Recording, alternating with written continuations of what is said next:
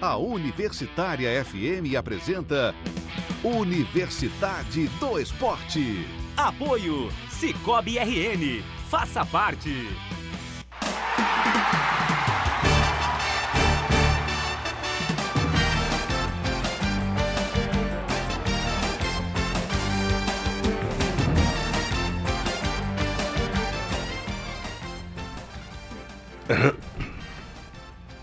Boa noite, está começando a Universidade do Esporte. Hoje é dia 4 de julho de 2019. O programa de hoje está começando, como sempre, pedindo a você que se, né, participe conosco através do 99936302. Se você, aonde você estiver usando 55, você fala de fora do país, usando 84, você fala em qualquer lugar do Brasil, se comunica com a gente, deixa aí o seu recado, a sua sugestão, a sua crítica, enfim, interage com a rapaziada.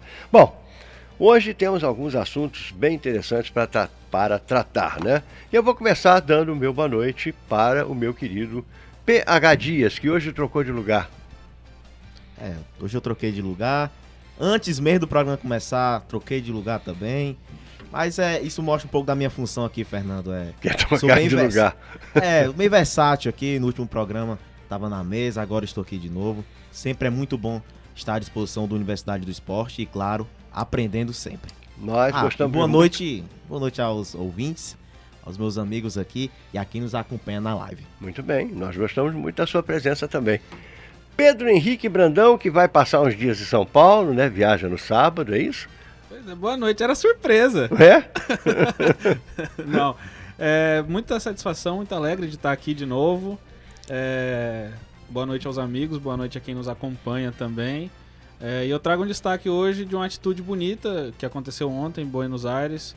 O River Plate, em é, parceria com uma ONG lá de Buenos Aires, a Rede Solidária, eles abriram os portões do Monumental de Nunes para receber os moradores de rua que nesse tempo de inverno, né, bastante frio que faz na capital argentina, é, acabam sofrendo bastante nessa época do ano e o River Plate está acolhendo essas pessoas lá. E como o bem normalmente gera atitudes boas, o Internacional está fazendo também hoje a mesma coisa no Beira Rio, no Gigantinho, né, no, no ginásio ao lado do Beira Rio. Eu fico feliz que isso esteja acontecendo, só acho que eles estão atrasados mais ou menos um ano ou dois, porque os ingleses já fizeram isso há dois anos atrás, numa atitude também bastante interessante. Mas que bom que estejam fazendo, acolhendo pessoas, dando a elas a proteção que elas precisam. Eu agora que me toquei que realmente podia ser mesmo uma surpresa, né? Mas enfim, Não, eu fiz uma brincadeira, não era surpresa não. Marcos Neves Júnior, boa noite. Boa noite, Fernando. Boa noite aos amigos aqui do estúdio, a quem nos acompanha pela live, a quem nos ouve. É, o meu destaque inicial vai para NBA. É, o brasileiro que defendia o Utah Jazz, né, o Raulzinho Neto, é, trocou de time, vai para o Philadelphia 76ers e, portanto, é, eu vou ter de trocar a minha camisa, né? Porque eu tenho uma camisa do Utah Jazz. Do... Por causa dele. Não, por causa dele não, mas a camisa que eu tenho é dele, né? Então, é, Trocar por outra do Utah Jazz. é, exatamente. É, exatamente. Realmente, o povo troca de, de- de time, ganha dinheiro e a gente tem que trocar de camisa e perde dinheiro, né? Porque tem Na verdade, e- ele trocou, assim, uma troca forçada, né? Ele foi dispensado do Utah Ah, é? Jazz. É, já tava, se não me engano, na terceira temporada por lá, então jogou bastante tempo lá. Ele não Aham. trocou, trocaram com ele. Trocaram. É verdade. Muito bem, Gustavo Souza, Albinho, boa noite. Boa noite, Fernando. Boa noite aos nossos amigos de mesa. Eu tô voltando. A última vez foi na segunda-feira. Fui substituído pelo PH e pelo Kevin nesses outros dois dias. E já faço o convite para quem tá nos ouvindo na rádio e na live a participar, mandando seu comentário, tanto aqui na live como no WhatsApp que você vai dizer aí. 991936302. Já tem alguém chegando na live? Tem sim, o pessoal já tá chegando, dando seu boa noite. Marcos Carvalho, Maria das Dores Nunes. Temos aqui o Gene Cleison Nelson e a Maria Estela Macedo Vanderlei. Muito bem. Pessoal, sempre fiel com a gente, né? Muito obrigado a vocês. É muito legal saber que toda noite vocês estão conosco. Bom, o, o programa de hoje começa falando sobre Copa América. E A seleção peruana será a adversária do Brasil na final da competição. Com gols de Flores, Yotun e Guerreiro, a equipe comandada por Ricardo Gareca venceu o Chile por 3 a 0 nesta quarta-feira, na segunda semifinal do torneio. Os peruanos chegam à grande decisão continental depois de 44 anos. Paulo Guerreiro, capitão e autor do terceiro gol sobre o Chile, se isolou com o maior artilheiro em atividade da Copa América. 13 gols contra 12 do chileno Vargas. Ah, se dá bem porque o Vargas, né? Já era, já foi. Não. Não, ainda tá? Ah, é, tem o último jogo, né? Tem o último jogo, terceiro lugar, né? Isso, mas não vai fazer gol. Só para não me, só para não me atrapalhar. Ah, Brasil e Peru se enfrentam no próximo domingo às 17 horas, horário de Brasília, no Maracanã, na decisão da Copa América. Um dia antes, no sábado, o Chile tem um encontro marcado com a Argentina na decisão do terceiro lugar, às 16 horas, na Arena Corinthians. Jamais o Brasil decidiu o título da Copa América em suas 45 edições com o Peru. Nas oito vezes a seleção brasileira, que, é, nas oito vezes que a seleção brasileira conquistou a Copa, disputou o título com o Uruguai três vezes, a Argentina duas vezes vezes, Paraguai duas vezes e uma vez com a Bolívia. Senhores, começando sobre a partida de ontem. Pedro Brandão, o que, que você achou do jogo? Né? O que, que você teria que comentar a respeito dessa partida? Bom, surpreendente a classificação dos peruanos, né? É, jogando um primeiro tempo muito, muito bom, muito movimentado, que conseguiu é, prender o Chile mesmo na, na, no campo defensivo do Chile. O, primeiro tempo o Chile praticamente não ameaçou o Peru até os 2 a 0 Depois dos 2 a 0 até consegue realmente é, incomodar o, o, goleiro Galese, é, mas é, nesse primeiro tempo o Peru jogou muito bem. E aí no segundo tempo administ conseguiu administrar o, o resultado e, e ainda conseguiu o terceiro gol. É, o Galese conseguiu uma defesa de, de pênalti, né? No finalzinho ainda. É, já é o terceiro pênalti, se eu não me engano, que ele pega nessa Copa América, né? Pegou do Gabriel Jesus, do Soares e ontem pegou do Vargas, mas também o Vargas bateu bem irresponsavelmente, né? Displicentemente. Talvez até pelo resultado, já estava 3 a 0 já eram os acréscimos. E acabou não fazendo tanto efeito assim, mas é um bom número do, do goleiro peruano que a gente ficou com aquela imagem dele da, da partida contra o Brasil, que ele falhou muito tal, e acaba aí se consolidando como um, um jogador até destaque da seleção peruana. É, eu, assim, eu acho que o que o Peru demonstrou contra o Brasil é, é, vem muito do que o Brasil estava demonstrando também. E eu acho que o Gareca, já até falei isso num outro programa que eu acho que o Gareca se expôs demais contra aquela seleção, é, prevendo que não teria tantas dificuldades assim. E aí acabou tomando 5 a 0 meio que não, assim, quando ele viu que estava errado não dava mais para consertar. Depois ele assumiu uma outra é, postura na competição e tá aí, conseguiu chegar à final muito e também em relação a muito em função da, do baixo nível técnico da competição, né? Eu levantei alguns números aqui. A Copa América tem 13 artilheiros empatados, todos com dois gols. Que horror. Cinco deles disputaram a final. Três pelo Brasil, que são Roberto Firmino, o Everton Cebolinha e o Felipe Coutinho. E pelo Peru, o Guerreiro e o Flores também têm dois gols. Então, é, você tem uma competição aí que o Brasil fez três jogos na primeira fase, é, semifinal, final fará cinco jogos, fez quatro até agora, e os artilheiros do time têm dois, dois gols só. Num time que marcou dez gols tal. Eu acho assim, a Copa América, na verdade, serve aí como um título, serve como é, uma festa, alguma coisa, mas como teste mesmo, tem demonstrado que não serve de nada, porque o nível técnico é muito baixo, é, a gente tem que fazer muitas críticas à, à, à competição, mas chega aí a seleção peruana é, surpreendentemente fez aí uma campanha que consegue chegar à final depois de 44 anos, é importante para a seleção deles, é uma reafirmação do trabalho do Gareca e a, a, a expectativa é aquilo, né? O Brasil por jogar em casa, favoritaço, mas pela campanha do Peru tem que se cuidar também. PH Dias.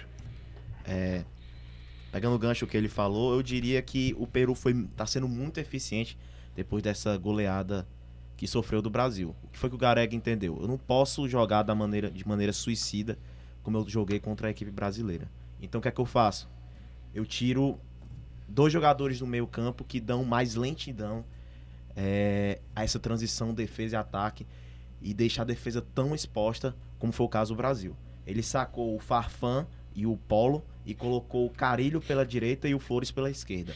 Esses dois nomes foram vitais na partida de ontem é, contra o Chile, é tanto que o primeiro gol é Carilho que dá o passe e o Flores é, faz o gol. Ou seja, isso mostra o quanto que ele soube ver o problema ali e soube mexer rápido. Complementando meu comentário, é, ele conseguiu administrar melhor a defesa, conseguiu jogar mais fechado e conseguiu jogar de maneira mais eficiente nos contra-ataques. Porém, as três seleções que. As duas, no caso, tanto o Uruguai quanto o Chile, finalizaram muito no Brasil. Finalizaram muito contra a meta peruana. O Uruguai finalizou 15 vezes contra 9. E o Peru ainda conseguiu passar para as semifinais. E o Chile finalizou 18 vezes e o Peru 8. Mostrando o quanto que esse time do Ricardo Gareca é eficiente. Marcos, além da sua opinião sobre o jogo, eu tenho uma outra pergunta. Quem é o Galese? O do jogo do Brasil ou de ontem? Ah, o Galese é o, de- é o do jogo de ontem. Ah, o, o Galese do jogo do Brasil foi, foi realmente uma exceção. Ele já vinha demonstrando muito boas atuações na- nas eliminatórias para a Copa de 2018.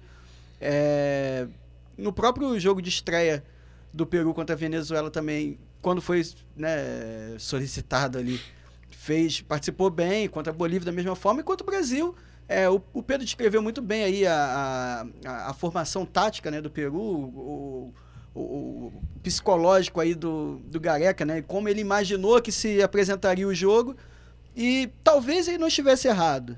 O problema é que o, o- o- a seleção do Peru acabou cometendo dois erros é, individuais, e o Galese envolvido diretamente neles, que é, acabaram abrindo as portas para um, um resultado que ninguém esperava. É, é um, é um resultado fora do padrão da, da Copa América. É, até agora foi a única goleada. É a maior goleada até agora. Pois é, não teve nenhum. Aí teve esse 3x0 agora, do Peru contra, contra o Chile. 3 a Ah, 0. teve o 3x0, o 4x0, os 4x0 do Uruguai contra o Isso, Equador e 4x0 do Chile contra é, o Japão, talvez. Foi, foi. 4 a- Pois é. É, Mas foi um resultado fora, fora da curva aquele. E foi uma atuação também, uma, uma atuação ruim, fora da curva do, do Galese, não é o padrão dele. É, ele realmente pegou três pênaltis, dois com a bola rolando, né? Sim. Com a bola rolando, né? no tempo normal, né?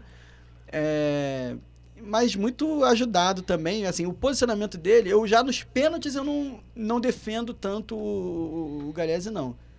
É, o próprio pênalti que ele defende do Soares é, é uma bolada que ele recebe na barriga, né? não, não é aquela coisa que ele saltou, porque ele escolhia o canto e pulava, tanto que ele mal acertou os cantos das outras cobranças, né?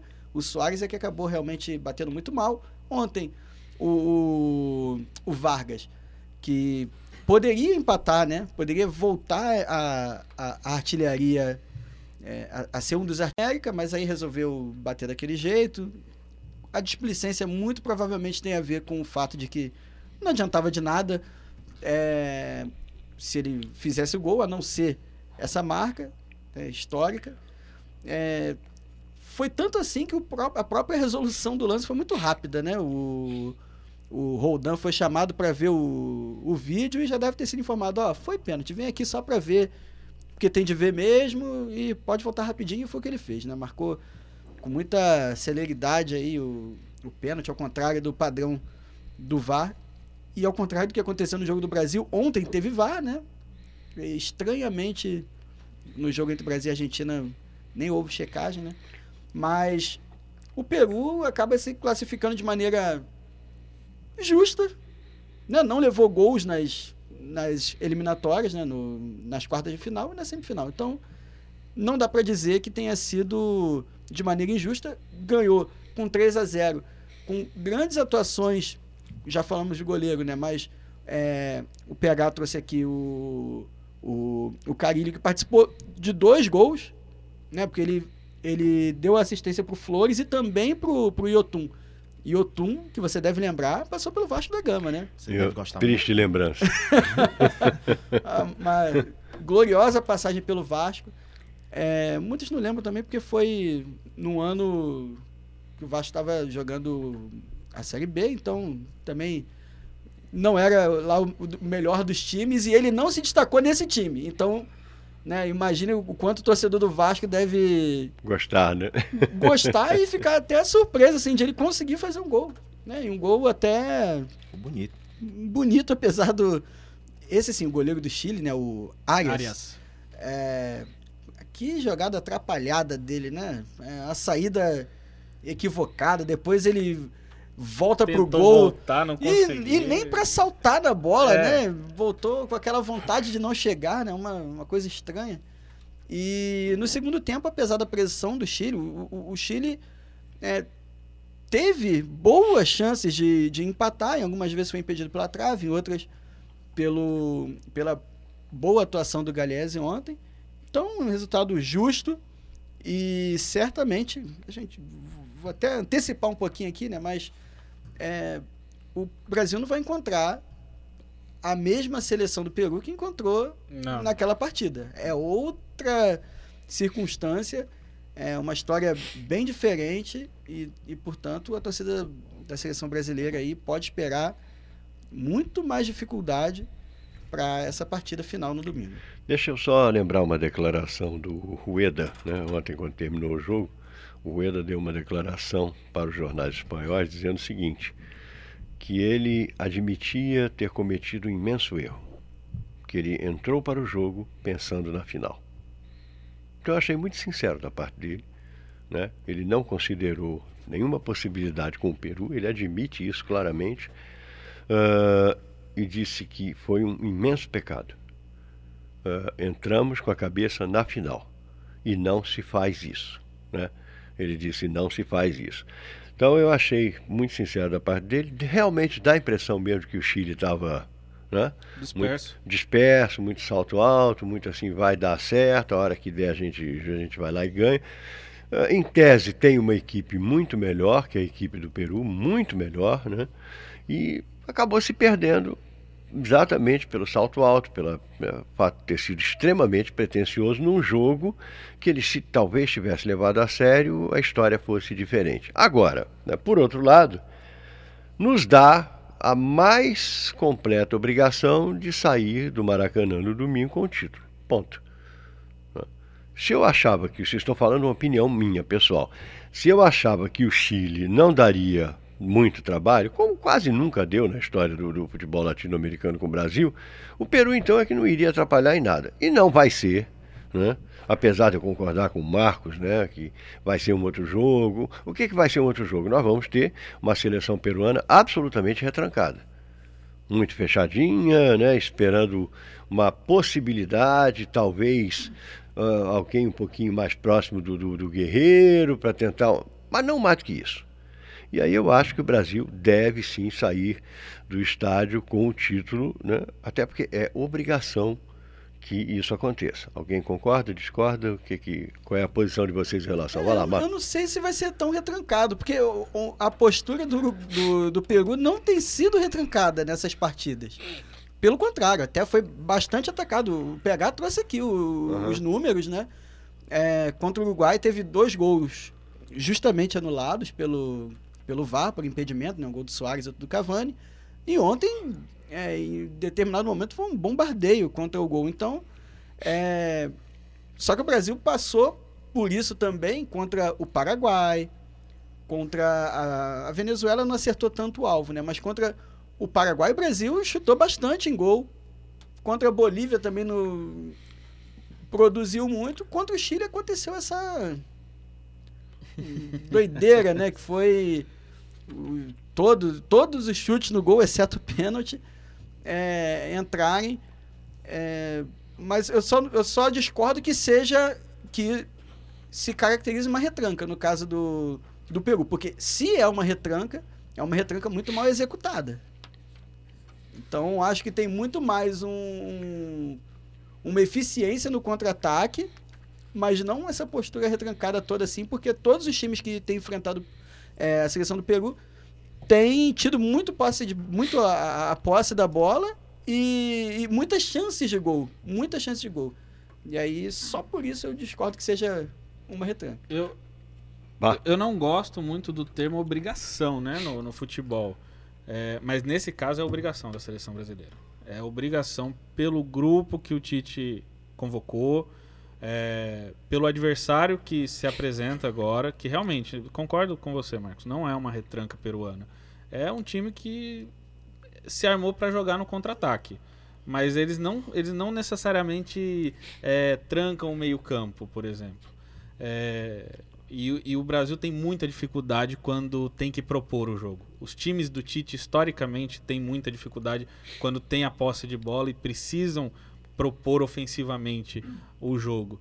Então, é, é, é, um dilema. O Tite e a seleção brasileira, no domingo, têm a obrigação de sair do, do Maracanã com o título, mas, ao mesmo tempo, vão ter, do outro lado, uma seleção peruana que não, não é boba, não. Pim, participações? Só antes de, de partir para Brasil e Peru, aqui o Marcos Carvalho deixou um comentário. A imprensa chilena andou pegando muito no pé desta seleção, justamente por achar que os jogadores estavam em, com um comportamento longe do aceitável. Algumas, atitu algumas atitudes dentro e fora de campo dão força aos que assim pensam. É, não tenho dúvida não. Eu, quando o treinador chega a dizer o que ele disse, é porque realmente não tem não tem nem o que contestar. Aconteceu, uh, botaram vários saltinhos altos, foram para dentro do campo. O próprio treinador já confessa que ele mesmo foi um dos incentivadores desse, disso e acabou uh, se complicando e dançando. Bom, e o Brasil? Como é que o Brasil vai encarar essa situação? A gente já falou em obrigação, uh, já falou que uh, existe uma distância muito grande entre nós e o futebol peruano, uh, tanto em termos de qualidade técnica, como em termos de estrutura, como em termos de clube, enfim. Né? O que, que vocês acham? O Peru pode causar algum tipo de surpresa, abalo sísmico, qualquer coisa assim? Pode sim, porque como causou no Chile, por uma mudança tática, além do Carilho e do Flores, o Cueva está mais livre, ou seja, ele é o jogador que se aproxima mais do Guerreiro. E o Guerreiro teve muita dificuldades no jogo contra o Brasil de fazer o que ele sabe é, atuar, sabe fazer de melhor, que é pegar a bola e proteger bem e esperar alguém que chegue próximo a ele. Eu acho que isso pode ser um perigo que o Peru pode, pode fazer a defesa brasileira e o Cueva se aproximando. Quando o Cueva resolveu jogar a bola, parece que ele até tá acordado, assim, nessa Copa América. Como é o caso, o Flores saiu machucado, não sabe se pode estar na final. Como é o caso de usar os contra-ataques do Carilho e de algum outro jogador que ele for colocar. Mas em contrapartida, é, o Alexandro e o Daniel Alves podem, é, podem subir bastante quando tanto o Carilho quanto o Flores forem pro ataque, já que eles não são bons marcadores assim. E os, e os nossos dois laterais sabem ir bem ao ataque. Deixa, já, deixa eu só mudar aqui rapidinho, fazer um parênteses sobre o Daniel Alves. Eu não tive tempo de ler porque o programa estava começando e não deu tempo. Mas o Daniel Alves hoje me parece que escreveu alguma coisa ou fez algumas declarações muito interessantes a respeito do Messi, né? elogiando o Messi, né, agradecendo ao Messi por toda a participação que o Messi teve na vida dele, enfim, é, ele foi de uma grandeza imensa em relação ao Messi, entendeu? E isso é muito legal. O Daniel Alves tem umas, ele tem umas coisas assim que de vez em quando ele faz que eu curto muito, né? Uh, algumas posturas dele que eu acho muito legal. Então, é só para fazer esse pequeno parênteses em relação ao Daniel. Quero ouvir tua opinião e quero ouvir a do Marcos, Pedro. Sobre o Daniel Alves, é, com a, com a, partida que ele fez, né, na, contra a Argentina, já tem gente aí dizendo que Daniel Alves é um dos maiores laterais da história do futebol brasileiro. Né? Eu, eu, vi, eu vi até gente. Essa que... gente não viu o Newton Santos jogar, não viu, por exemplo, Marinho Chaga jogar, mas vamos Não, uma, Ah, não, mas não viu mesmo. Uma das, é, é, uma das comparações que me chamou a atenção foi com o Cafu, né? Dizendo que Daniel Alves jogou mais do que Cafu e eu discordo frontalmente, assim. Eu, não, É, então, eu acho que não eu- estão na, nem- não tão na mesma prateleira. Então, aí que tá. Eu acho que o, que o, o Daniel Alves é um jogador melhor que o Cafu. Mas lateral, impossível. Porque, eu- na minha opinião, o Daniel Alves sequer é lateral. Sim, sim, sim. Então, Falso lateral direito. é. Talvez Nossa. te- tenha sido um dos inventores dessa, dessa posição. Então, eu acho que o Daniel Alves é um jogador de uma técnica impressionante. É um jogador que consegue atuar no nível que ele atuou o tempo todo em que esteve no Barcelona, com o Messi é, sendo um. Assim como o Marcelo é, foi pro Cristiano Ronaldo, o Daniel Alves foi pro Messi. É o jogador que mais dava assistências é, para que o Messi marcasse no Barcelona. Então, é um jogador, na minha opinião, espetacular. Agora, lateral, eu prefiro o Jorginho. É, realmente, é, realmente essa impressão do Marcos também sempre foi a minha. É, ontem até nós brincamos aqui que ele hoje jogaria na seleção brasileira com a, com a 10 e a faixa, fácil, né? Não, aí é o Marcelo. É, o Marcelo, nós aliás, é, desculpe. né? É, mas eu também acho que ele tem lugar melhor do que na lateral brasileira. Esse- nesse time do Brasil, eu acho É, que no ele time teria... do Dunga ele até tinha É. mais essa. É, é, entrava mais pra jogar no meio do que Isso. na lateral, né? Mas aí. Ele é muito criativo, ele, é- ele, é- ele tem muita habilidade, entendeu? Pensa muito bem o jogo. Ele Pensa, pensa, ele tem uma visão de jogo muito boa. Essa partida que ele fez contra a Argentina foi sensacional. Mas então, O, aí, só que, pra complementar, né, o grande problema é que ele não tem uma concorrência na, na lateral direita, nem dos supostos laterais direitos. Né? Os caras que Não, supostamente são da posição mesmo, né? Não tem. Laterais mesmo. Supostos laterais direitos. É, porque. é, mas é essa, essa situação dele, né? Além de confortável, mas é- é- tem alguns jogadores que têm essa situação. Por exemplo, eh, ninguém nunca incomodou o Leandro, lateral do Flamengo, né? O lateral Ah, direito. Ah, mas aí não é porque. É porque o, o, o Leandro é realmente um, um absurdo, Excepcional. mas havia bons jogadores na, na posição na época. Tanto que a Copa de 86, por exemplo, que o Leandro não foi, é, o Josimar jogou e jogou bem. Ele é um, é um cara que estava surgindo e. Né, foi um meteoro, né? É. Apareceu na seleção e foi bem. Era do Botafogo, né? Era do Botafogo. É, apareceu no Botafogo, apareceu na seleção, fez um golaço contra a Irlanda e nunca mais se ouviu falar dele. É, aí daí. jogou até 89 É. e depois entrou naquele esquema boleiro, né? É. Farra e É. gastação de grana e se Acho- apagou, né? Achou, achou que tinha virado o George Best e aí dançou. Ele até veio jogar no Fortaleza no final de carreira. Foi Até foi muita multidão lá receber ele e tal. Ah, mas essa é uma das grandes técnicas que alguns times usam para enganar torcedor. O cara vai lá, o cara tá sentado num bar no Rio de Janeiro, pega ele, você usou que camisa? Ah, Botafogo, Flamengo. Opa!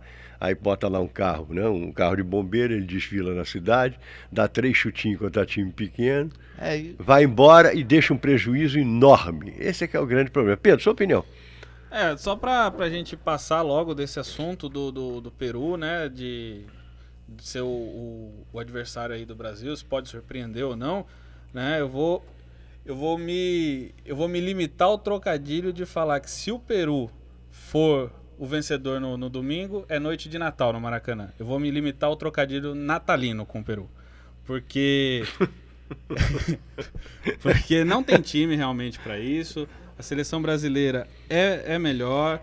E, enfim, todas essas questões que a gente já expôs aqui que fazem do Brasil é, assim, a obrigação de vencer o Peru. Eu, eu bato nessa tecla porque eu acho que é mais do que obrigação. O Tite convocou um grupo de, de confiança dele. Enfim, não, não tem outro resultado aceitável domingo no Maracanã, não. É, eu também acho. E, bom, a gente vai para o intervalo, mas não, não, não vai acontecer isso com o Tite. Ele não vai passar o resto da vida com esse problema na cabeça dele. Puxa, fui eliminado pelo Peru, que coisa desagradável. Vamos lá.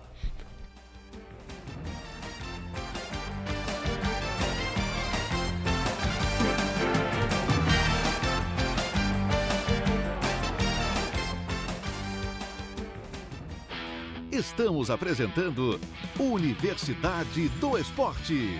Apoio Cicobi RN. Faça parte! Na real, você tem ideia do que acontece nas universidades públicas do Brasil? Nas universidades públicas, a gente faz pesquisa, a gente aprende uma profissão, entra em contato direto com as pessoas no atendimento nos hospitais universitários, nas bibliotecas, teatros, cinemas, cursos de idiomas e se envolve em projetos que auxiliam muita gente. As universidades brasileiras possuem pesquisa de ponta, com destaque internacional, contribuindo para o desenvolvimento do Brasil. As 10 universidades mais produtivas e bem conceituadas do país são públicas e gratuitas. Para a maioria das famílias brasileiras, as universidades públicas representam a principal oportunidade de acesso a um curso superior. E se você não sabe, atualmente mais de 60% dos estudantes matriculados pertencem às classes D e E, gente como eu e você. Na real, essa é a universidade pública que você tem que conhecer. Já pensou ficar sem ela?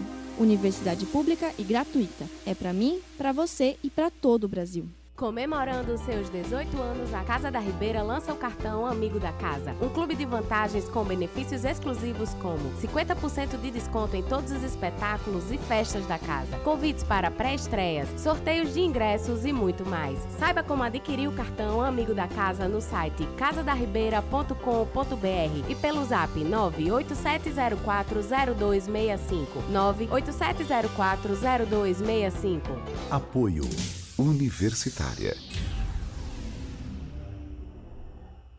Voltamos a apresentar Universidade do Esporte. Apoio Cicobi RN. Faça parte!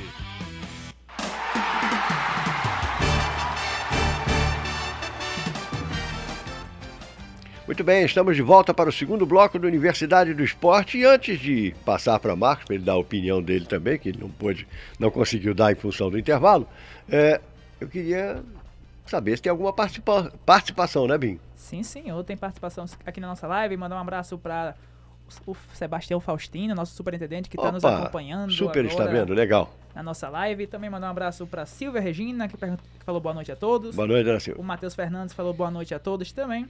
E aqui uma pergunta do Marcos Carvalho. Ele pergunta: com os recentes bons resultados obtidos, dá para dizer que o Peru cresceu?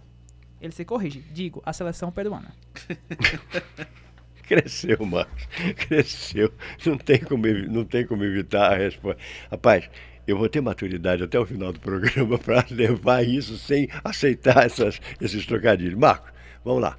É, eu não acho nem que tenha sido o caso de o, o Peru ter crescido, mas as outras seleções acabaram se apequenando, né? E aí, por algumas razões, aí o Chile, a gente já comentou bastante aqui, esse salto alto e né, uma forma um pouco displicente de levar a partida, que inclusive é muito representada é, por aquele pênalti cobrado daquele jeito pelo Vargas. Né? Ele é um símbolo de como o, o, o Chile vem tratando né, as competições das quais participou. Vale lembrar, não se classificou para a Copa de 2018, né?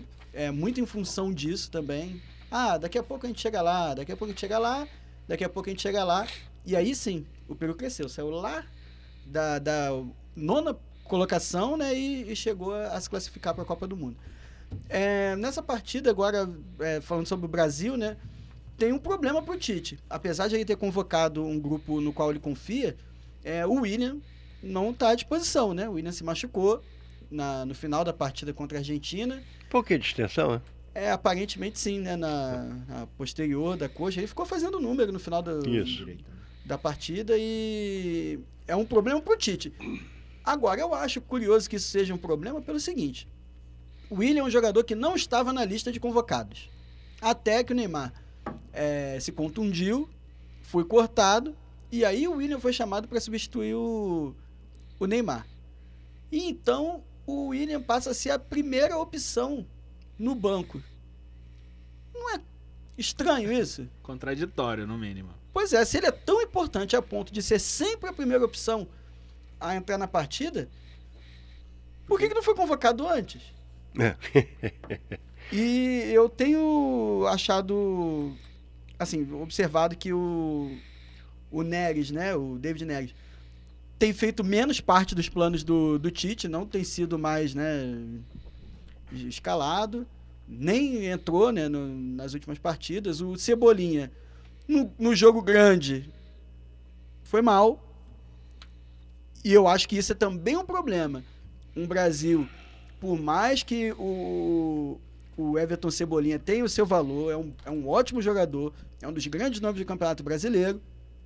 Daqui a 10 anos podem pegar um vídeo desse, né, com um comentário desses que, que, que eu faço aqui é, e, e joguem na minha cara, como acontece com, com Galvão, né? Galvão Bueno lá com, Com Schumacher, Schumacher, né, né? e tudo mais. Mas eu acho muito precário e muito preocupante que a seleção brasileira tenha tanta confiança e dependa tanto de atuações boas do Everton Cebolinha. É, o, o Brasil já pôde contar com, com nomes assim de mais impacto. Inclusive, na quarta-feira, o jogo do Brasil foi na terça, Terça. né? Então, na segunda-feira, havia enquetes. Eu vi enquetes por aí sobre quem mete mais medo no adversário. Eu vi isso. Messi ou é, Everton Cebolinha? Depende. Se for para encontrar numa praça à noite escura, eu ficaria com mais medo do Cebolinha, Não, se o sinceramente. adversário for o Cascão, o É. Cebolinha, no caso, né? É, exatamente. Pois é, é muito, eu acho muito precário. Então, tudo bem, o Tite convocou os jogadores que ele confia. Agora, será que a torcida confia é, nesses jogadores? Será que, no momento de dificuldade no jogo, vai lembrar, o Brasil até agora não levou nenhum gol. Na fase eliminatória, quartas de final, semifinal, não teve nenhum jogo é, no qual as duas equipes tenham feito, tenham feito gols, né? Foram ou 0 a 0 ou, 1 a 0, ou 2 a 0 no caso da Argentina contra a Venezuela, e agora Brasil 2, Argentina 0, é, Peru 3, Chile 0. Mas e se o Peru, por acaso, fizer um gol antes do Brasil? É, Como, é que vai ser, a reação, né? a reação do time, como vai ser a reação da torcida, quem a torcida vai gritar para entrar em campo. Eu sinto falta desse tipo de, de jogador no elenco. Não, não sei se o Tite é, tá com essa confiança toda. Ele aparentemente trouxe jogadores que realmente são os que vão garantir a ele esse título. Mas eu desconfio desses jogadores. Vamos esperar para ver é, como, como o time vai se sair. Porque eu até lembro da. Foi muito comentado na Copa de 2010 que o Brasil não tinha levado nenhuma virada, lembra? Isso. E aí, na primeira que levou, foi eliminado. Não teve reação. Então, essa é um, acho que esse é um ponto a se prestar atenção na partida de domingo. Bom, já que você tocou em Tite, confiança, né? Essa situação toda, o jornalista Juca, Juca Kifuri deu uma notícia na tarde desta quinta-feira, em participação na ESPN Brasil, dizendo o seguinte: segundo ele, gente muito próxima de Tite garante que o treinador deixará a seleção após a participação na Copa América no próximo, no próximo domingo, com qualquer resultado. Segundo o Kfouri, o motivo dessa possível saída do Tite é o descontentamento com o desmanche de sua comissão técnica. O quarteto que ele formava com o auxiliar Silvi- Silvinho e o analista de desempenho Fernando Lázaro e o coordenador de seleções Edu, Edu Gaspar, ah, que trabalhava com ele, junto com ele lá, lá no Corinthians, vão embora, né? O- os dois primeiros vão para o Lyon e o já Edu foi, o Silvinho já foi, é, né? já foi. É. E o Edu está assumindo o futebol do Arsenal. Então, a situação, ele está insatisfeito com a decisão da, da CBF de não manter mais uma comissão técnica fixa. E, por mais estranho que possa parecer, a gente nunca comentou isso aqui, mas o Tite teve um privilégio na CBF que eu acho que ninguém tem em nenhuma seleção do mundo. E eles querem tirar esse privilégio dele. Ele escolheu o chefe dele quando ele escolheu o Edu Gaspar para ser o coordenador de futebol. Então ele escolheu o chefe dele e não vai mais ter essa prerrogativa. E aí isso está levando eh, o Tite a considerar a sua possível saída. E aí? Sai, não sai? Já se fala em Mano Menezes e Renato Gaúcho, né? Na CBF, já, nos corredores, já corre esse tipo de a, a conversa. fonte é mais do que confiável. É. né? Ele tem.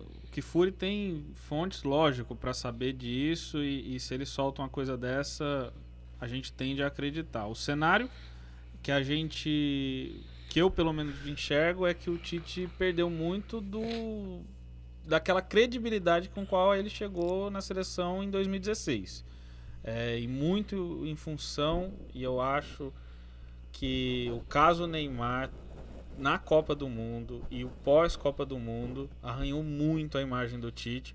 E o Tite se desgastou muito, não só com a opinião pública, mas com o grupo de atletas também. Suas Porque escolhas, né?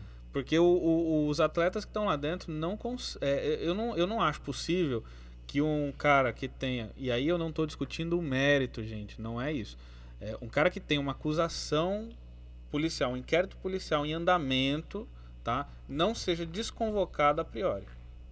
Eu acho que a posição da CBF e do Tite deveria não não é nada contra o atleta contra a pessoa nem nada. Mas olha, ele tem um inquérito policial em andamento contra ele. Ele não tem a menor condição de estar dentro da Granja Comari com polícia invadindo aqui atrás dele, fazendo busca, enfim. Isso desconcentra todo o ambiente E da uma seleção. acusação seríssima. Uma acusação seríssima. tá? E a CBF, para piorar ainda isso, levou o Neymar até a concentração e os jogadores o receberam como se nada estivesse acontecendo, fizeram uma festa. E para piorar ainda mais, no último jogo do Brasil, né? Eu não gosto de falar muito nisso por questões que eu não quero mesmo envolver o programa com política, mas o presidente da República recebe o Neymar como um herói, abraços e tudo mais. Eu acho que era uma posição para Neymar ficar lá, eu fico aqui, não vou me meter com isso agora. né? Então, a, o- a gente está dando algumas lições de não saber lidar com uma situação que é facilmente lidável. Né? Neymar está sendo acusado? Ah, se, está, se é culpado ou não, vai se saber depois. Mas todo mundo que sofre esse tipo de acusação acaba sofrendo algum prejuízo na sua vida pessoal. Na sua, no- no- até no seu deslocamento para a padaria. O Neymar não sofreu nada. Entendeu? Ele sofre apoio dos seus colegas de trabalho, a CBF o apoia, o presidente da República ah, dá, dá um abraço nele como se estivesse apoiando aquilo, e ninguém diz mais nada. Né? Então concordo com você. E o próprio Tite comete essa loucura de não se impor numa situação dessa. Desconvoca. Quem foi que ele desconvocou por causa do. Não convocou, Douglas Costa. Douglas Costa. Pronto. Por causa de uma besteira, com uma cuspida que deu no. no- no- Foi. O campeonato italiano Isso. contra o Sassuolo, Pronto. ele discutiu com o atleta do, do time adversário e deu uma cusparada Pronto. na cara dele. Aí o Neymar pode socar um torcedor, depois pode passar por uma situação dessa e não acontece nada. Eu acho que a gente precisa muito criticar esse tipo de coisa e começar a botar na cabeça o seguinte: a gente precisa ser sério. Se uma acusação dessa caísse sobre mim, a minha vida estaria um inferno, ela tem que ser um inferno para qualquer um. Né? Tem que ser um inferno pra... sem entrar, como você disse, no mérito de que aconteceu ou não aconteceu.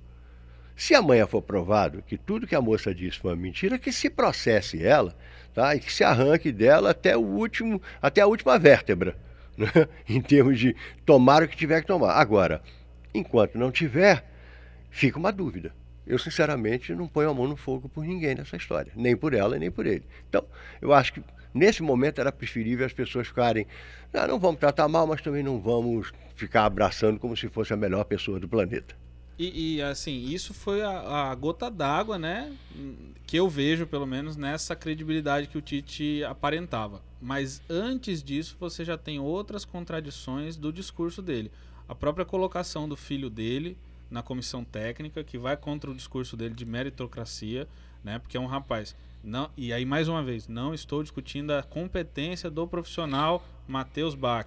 Estou colocando aqui que é um rapaz de 29 anos que fez um curso no exterior, né, um estágio num clube e trabalhou com o Tite no a experiência dele no futebol é essa. Ora, se a, se a experiência do roupeiro da seleção hoje é de mais de 35 anos no mundo do futebol, por que Matheus Bach hoje está dentro da comissão técnica da seleção brasileira como analista de desempenho? Porque o papai é o técnico. Como auxiliar, né? Exato. Eu não estou discutindo. É, como auxiliar também, né? Eu não estou discutindo a confiança de pai com filho, a relação de pai com filho, isso não tem nada a ver. Mas isso deslegitima o discurso do Tite de meritocracia. E para além disso, o começo dessa crise toda é depois da Copa do Mundo pífia que o Neymar fez na Rússia, onde ele envergonhou a seleção brasileira como instituição, na minha opinião, fazendo as coisas que ele fez.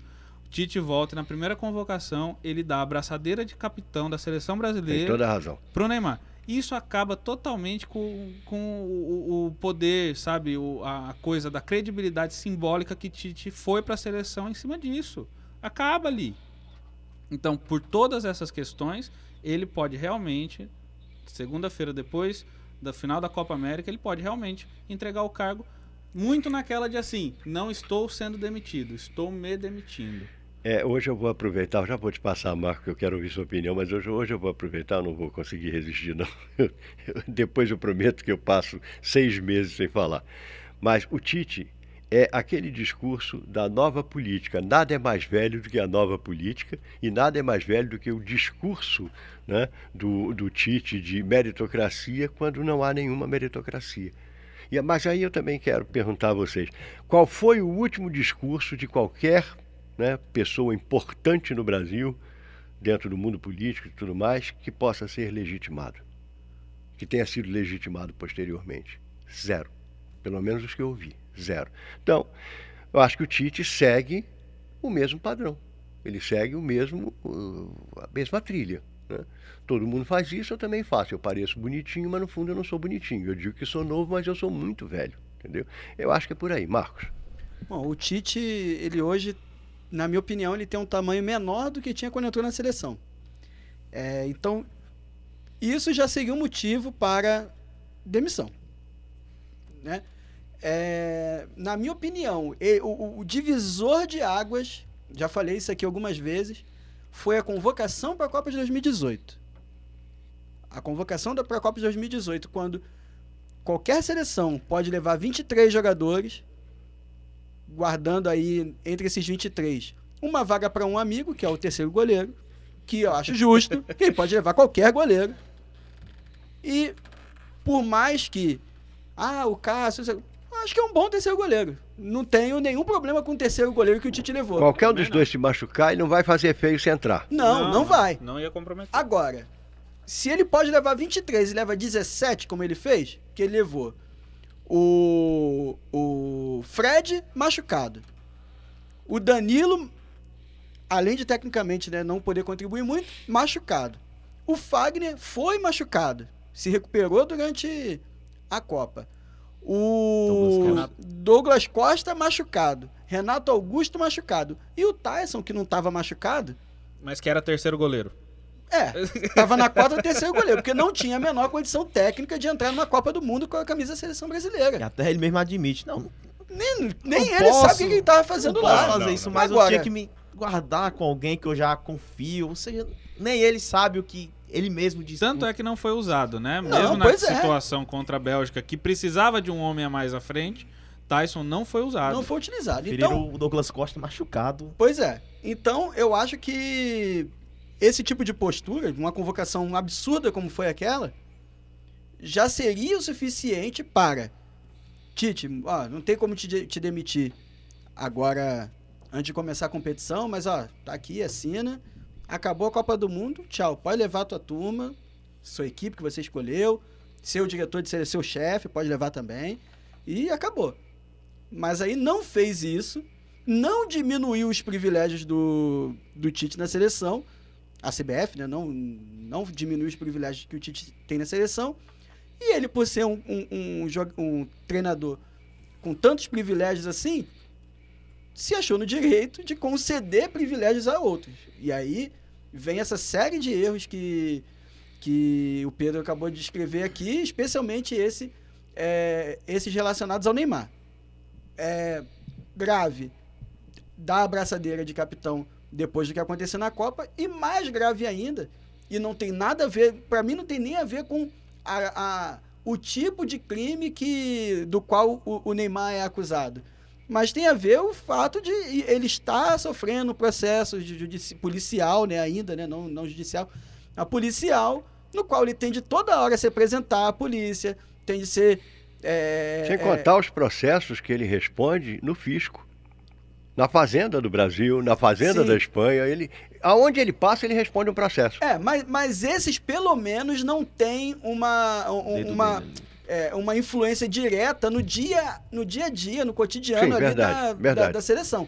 Agora, não pode é, uma seleção se preparar para uma competição, Com o camburão da polícia na porta, né? não pode, isso é, É verdade, tem razão. E aí a CBF errou e o, o primeiro o Tite errou em convocá-lo, né, em mantê-lo no grupo, não cortá-lo. Olha, por mais que fizesse aquela, aquela velha coisa assim, ó, vou cortar, viu, Neymar? Mas é, fica tranquilo, segura tua onda aí, depois você volta, eu vou te convocar de novo, se eu tiver aqui. Mas tem de cortar. É. Por mais que, que, que não seja assim uma, uma- um corte com aquela con- convicção que ele teve na não convocação do Douglas Costa, mas tem de cortar. E não cortou. Então ele vai acumulando um monte de erros. E aí, para além desses erros de gestão, tem os erros táticos mesmo, né? Com a, com a seleção brasileira. O fato da seleção brasileira não jogar futebol como nós estamos acostumados. E não é, não dá para dizer, na minha opinião, que seja por problema de geração, porque o Brasil tem. Dentro do que o mundo apresenta hoje aí, uma geração que pode jogar um futebol tão bom como a Bélgica, como a França poderia jogar, como A própria a Inglaterra, Inglaterra, enfim, como qualquer outra seleção. Espanha. A Espanha, pois é. O, e o, o- Tite não conseguiu em nenhum momento, não é de hoje, a Copa do Mundo foi a demonstração disso. O time reserva da Inglaterra na preparação para a Copa da, da Copa do Mundo, aquele famoso amistoso com a linha de 5 lá, que terminou 0 a 0 time reserva da Inglaterra. Já dava esses sinais aí. Então, sinceramente, se ele for demitido, se ele pedir demissão, não vai fazer falta nenhuma. O problema é, e aí talvez a gente tenha de começar a pensar aqui, quem vem no lugar dele? Pra, a minha preocupação maior é essa. Também Agora, o, acho. o Tite sair não faz diferença. na Também acho. Bom, PH pediu a palavra, depois de PH eu quero saber com o Binho das participações. Mas vamos lá, PH. Só um parênteses que nesse jogo contra a Inglaterra, é, na coletiva ele fala, né? Olha, vocês viram como os jogadores se portaram, é, cinco jogadores ali na linha, ou seja, ele mesmo admitiu que não tinha condições necessárias de furar este bloqueio. É tanto que o Brasil não tem até hoje condições de furar este bloqueio. Mas pra mim o erro crasso do Tite mesmo, em questões de le- deslegiti- deslegitimar, ou até mesmo de ser incoerente muitas vezes, é quando é, o Osório, depois do jogo contra o México, critica o Neymar. E com razão, na minha opinião. E o repórter faz a pergunta para o Neymar. E o Tite, não, não. Vamos ter que responder. Treinador para treinador, jogador para jogador. Ele tira a resposta do Neymar. Essa é a imagem do Tite na seleção. É de um cara que não deixa deixa as pessoas se expressarem até demais, mas passando a mão na cabeça. Não se preocupe que eu tô aqui e sei lidar com eles. É, e aí eu volto a dizer, culpa, Um bom ponto. esse. culpa de quem? Quem é o culpado por tudo isso? Diego Souza. Vamos lá. Sabe quem gostou do seu comentário, PH? Quem? H. Dias H. Henrique Dias. entrou aqui na nossa live e deu boa noite. A Silvia Regina falou: Luísa, manda um beijinho pro tio Pedro. Oh, Adorou também aqui. E também mandar um abraço para o pessoal que tá também entrando e dando seu boa noite. André Bayer, Lucas Rodrigues, Maria Andrade, Vitória Calixto e Arthur de Souza. Bom, Maria Já que- Andrade é minha mãe, só pra. Falou. Dias. Ah, Maria Andrade também sempre acompanha. Depois tá reclamando. Só fala do seu pai. Não. mano. Pois é. Alô pra você também. Ainda bem que ela botou o nomezinho dela todo, né? Senão você ia dizer, não, é minha mãe, M.A. Dias, né? E eu vou aproveitar para mandar um beijinho também para Lulu. Né? Daqui a pouco a gente tá aí. Oh, coisa... Ah, então não era surpresa mesmo, que bom. bom, já que a gente está falando em possível saída, vamos falar de algumas despedidas né, que estão ocorrendo no mundo da bola. Arjen Robben anunciou sua aposentadoria do futebol nesta quinta-feira aos 35 anos. O último clube que ele jogou foi o Bayern de Munique, ele encerra no Bayern e está tá indo curtir a vida, né? Jogou na Laranja Mecânica há muito tempo, 96 partidas, marcou 37 gols, participou das Copas do Mundo de 2006, 2010 e 2014 no Brasil. E aí? Vai, vai fazer falta, eu acho que era um grande jogador. É, é um- na história do futebol, ele é um, um, um dos jogadores mais importantes entre os previsíveis. né? Todo mundo sabe o que ele ia fazer. É, Mas É. funcionava com uma e- eficaz, assim, impressionante. Todo mundo que assistia jogo, torcendo pro outro time, quando ele cortava pra, pra esquerda É. e partia naquela direção, o cara dizia, pronto, acabou, lá vem problema. É, acho que vai fazer falta sim. É um, um jogador que teve uma carreira bonita, assim. Poderia ter sido mais bonita caso ele acertasse é, em duas ocasiões, né? Que ele Uma teve. contra a Espanha, né? a- o- contra a Espanha, que ele teve aquele. Cacilhas tirou. aquele Me deixou lance na cara do. triste. É, e também na, na Champions League, né? Quando ele teve Contra o Peter Cech. contra o Peter Cech, né? Uma bola do título ali contra o, contra o Chelsea. Aliás, a e acabou Holanda, perdendo. Mas ainda assim é uma história muito bonita dele no futebol. a Holanda tem sérios problemas. Eu nunca vou perdoar o rap pelaquela bola na trave contra a Argentina em 78.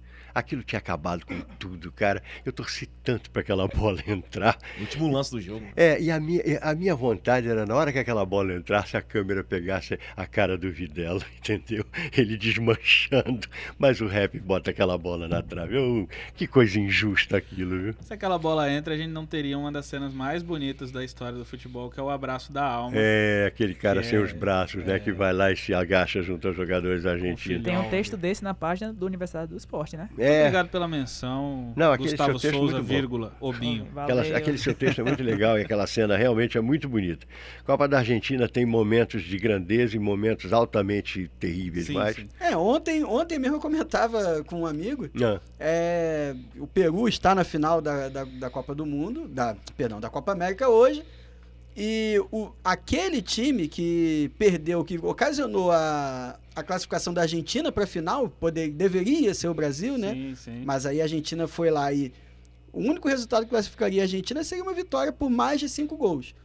E ela aconteceu, foi 6 a 0 a Argentina contra o Peru.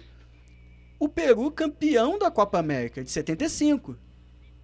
É, uma, uma boa geração, talvez a, a mais importante. é, Depois da de 70. Pois é, então é um, um evento estranho daquela Copa, É. né? O Peru jamais conseguirá se explicar diante daquela situação. Ele não tem como. Bom, ah, quem está voltando para a Juventus é Gianluigi Buffon. 41 anos, assinou o contrato de uma temporada com La Vecchia Signora. Né? Vai até o dia 30 de junho de 2020. Ah, Buffon jogou a última temporada no PSG, após deixar a Juventus com 656 partidas nas costas. É mole ou não? De 2001 a 2018. E o novo técnico do Chelsea é nada mais, nada menos do que Frank Lampard, que foi, se eu não me engano, o treinador da equipe do Derby, Derby County. Derby County, County, né? Ah, vai muito bem, o Derby County subiu, né? Foi. Não. Não, não subiu, não. Quem subiu foi o Aston, Aston Villa. Perde- vencendo o É, Derby é, County. Exatamente, vencendo o Derby County. E aí eu só não vou fazer um comentário, porque eu sei que o Marcos Cavalho torce para o Aston Villa, mas eu confesso que eu estava torcendo para o Derby County, apesar de gostar muito do Aston Villa. Bom, eu acho que é basicamente isso aqui. Amanhã a gente tem mais, né, mais papo ainda sobre Ah, Copa já? América. Já está em Eu tenho cima uma da última hora. notinha aqui Por favor. sobre o goleiro Magrão, que hoje caiu o sigilo aí de um, processo que ele está movendo contra o esporte de Recife. O goleiro está pedindo aí mais de 5 milhões em indenizações na, jus- na Justiça do Trabalho, eh, referentes a salários, direitos de imagem, férias, 13 terceiro e FGTS que ele alega não ter recebido aí durante esse tempo que atuou no esporte. E ele ainda está pedindo também a quebra do contrato vigente, né, que e vai até aí o final de 2019. Então, um ídolo do esporte que está aí movendo um processo na Justiça do Trabalho por ingerências do clube, né? É, normalmente os ídolos acabam chegando para o clube, só foi lindo, vocês me adoram, me abraçaram, me beijaram, mas me pague, por favor, né, que é o mais importante. Muito bem, Pedro. Aproveitando então o seu boa noite. Meu boa noite hoje é um boa noite de uma breve despedida. Eu ficarei aí 10 dias afastado. Ah. A falta de vocês e também da, da audiência, da, da nossa companhia aqui semanal. Mas logo, logo tô de volta com novas coisas. Lembro sempre que o nosso podcast, o Arquibancada Móvel, ele tá para ser lançado, ele tá em processo de pós-produção, então nos próximos dias aí com certeza a gente vai trazer novidades. É a primeira, lembro muito que é a e primeira. depois dessa viagem você volta inspiradíssimo. Inspiradíssimo. Gás total. E, e lembro sempre que é o primeiro produto de uma série que a gente pretende fazer aí e vai realizar até o final desse ano. Então, meu boa noite hoje É, deixar um beijinho também pra Lulu, pra Silvia. Tô chegando. E até a próxima. Boa noite ao ouvinte, boa noite aos amigos aqui e até a próxima. Bom, desejo a você uma ótima viagem, que você curta muito Silvia, né? E que dê um monte de cheiros, abraços, apertos e amasse bem muito a a a Lulu. Lulu, grande Lulu. Vamos lá. Pegadinhas, se dispersa de uma forma bacana, você tem mamãe e papai na audiência. Ah, Boa noite a todos, boa noite mãe, boa noite pai, boa noite família. Minha família não comparece em peso como a do André Samora, né? Mas eles estão aqui sempre eh, me ajudando, depois ligam pra mim, ó, gostei e tal. É, continue assim sempre, é, me ajudando a melhor maneira possível, assim como os eu meus amo esse menino, cara. companheiros. Eu tenho que confessar, eu amo esse Assim os menino. meus- Também te amo, Fernando. É, boa noite a todos. Eu ainda estarei por aqui pro Natal. Estarei participando do programa também. Seria difícil livrar de mim, Fernando. Eu acho que é por isso que eu admiti que amo você. É impossível se livrar de você. Marcos Neves Júnior, seu boa noite. É, o meu boa noite vai ser comentando aí essa volta do Buffon, né? É, não deveria ter saído, na verdade, né? Mas foi ter aí sua, sua aventura em Paris. É, não foi tão bem sucedida, embora campeão do francês, o que né, seria mais ou menos Significou muito obrigação. pra ele. Pois é. E ele vai cumprir esse ano de contrato e depois vai assumir um cargo na direção da, da Juventus. É, já está assegurada aí essa participação dele na, num cargo diretivo. E boa noite e até amanhã. Pra quem gosta de cinema e conhece cinema, Buffon foi mais um italiano em Paris. Né? Lembra do filme, né? Um americano em Paris, PH. Bom, ah, Gustavo Souza Albinho. Esse encerramento foi sensacional, viu, Fernando? Boa noite, Fernando. Hoje, quinta-feira, amanhã a gente encerra mais uma cobertura eh, da nossa equipe do Uni- Universidade do Esporte. Então, amanhã estou de volta com um grande programa. E aqui a Silvia Regina mandou a seguinte frase: Todo mundo merece umas férias. Vem, Pedro. Então Oh, vai. rapaz, que bonitinho. Até amanhã. Até amanhã, então. Bom, encerrando o programa, né, mandando um abraço a todos, dizendo que daqui a pouco tem Rock Pop Blues, Universidade do Esporte, programa produzido pela Universitária FM em parceria com os alunos de comunicação social da UFRN. Apresentação: Fernando Amaral. Comentários: Marcos Neves Júnior. Pedro Brandão e PH Dias, que na verdade é Pedro Henrique Dias. Produção: Gustavo Souza, vírgula, Ubinho S2. Eu ainda vou tirar esse S2 daqui. Edição de áudio: Gil Eduardo. Direção de jornalismo: Maralice Freitas. Superintendência de comunicação: Sebastião Faustino Pereira Filha. Daqui a pouquinho. Vamos estar na nossa pizza, curtindo bate-papo legal com a nossa galera, que é muito bom. Um abraço para todos, amanhã estamos de volta. Tchau, tchau. Valeu, tchau, tchau.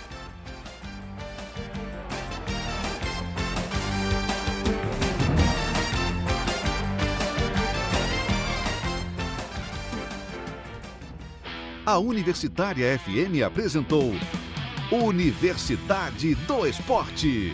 Apoio Cicobi RN. Faça parte.